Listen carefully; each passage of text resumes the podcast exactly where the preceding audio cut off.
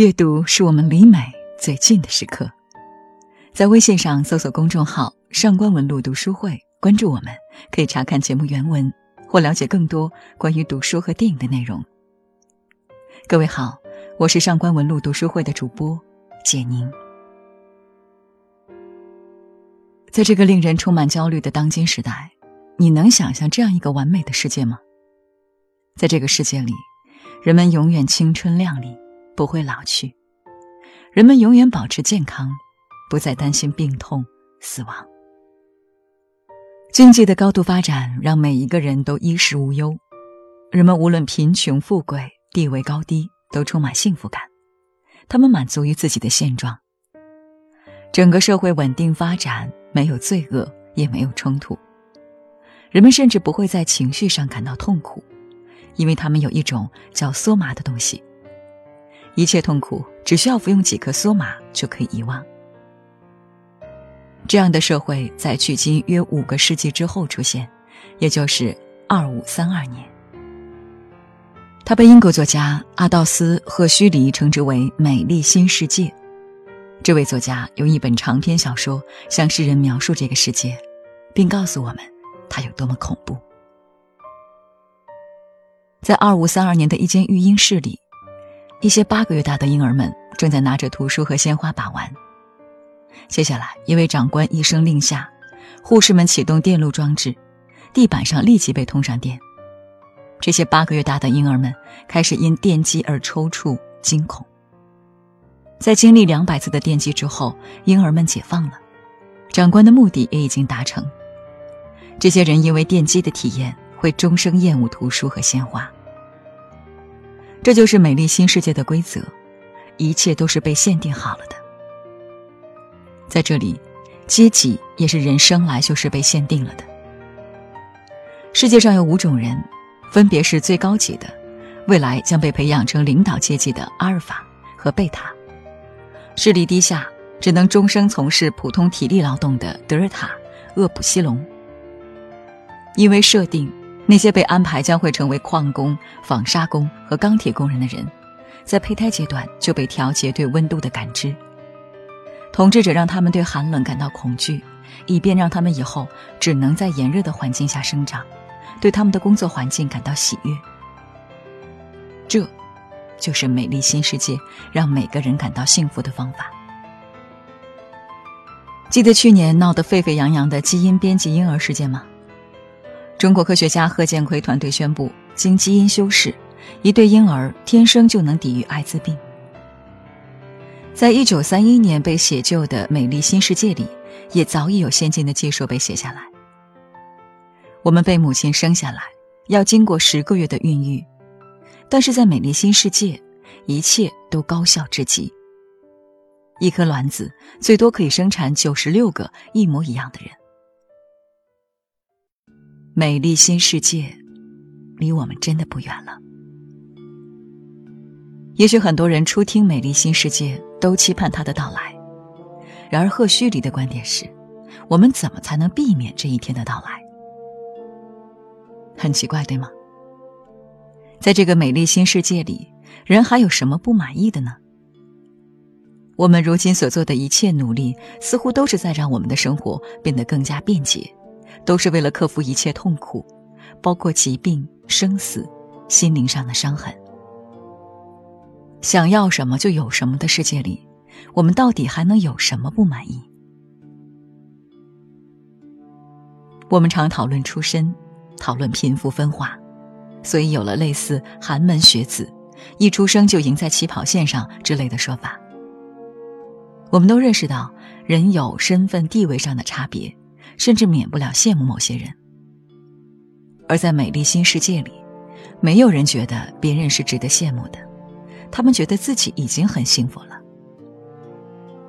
但是作为旁观者，我们却能从他们完美的表象背后看到一种悲哀：他们的幸福是假的，是被别人设定的，他们没有自主选择的权利，没有自己亲手追求幸福的机会。正因为人们可以通过服用梭麻轻易获得快乐，所以没有人觉得快乐是难得的，快乐对于他们也就毫无意义。正因为这个世界太过要求社会和集体稳定，因此一切能引人思考的文学是被杜绝的。在这个世界，文学爱好者甚至可能遭到屠杀。人们唯一的娱乐就是电影院上映的各色感官电影，人们耽于声色，在感官刺激被满足之后，只剩下心灵上的空虚。在美丽新世界，人类什么都有了，却没有了人之为人的那些东西。我们总是为自己会痛苦、会崩溃而感到无力。为此，我们有时候甚至想成为一个没有心、没有感情的人。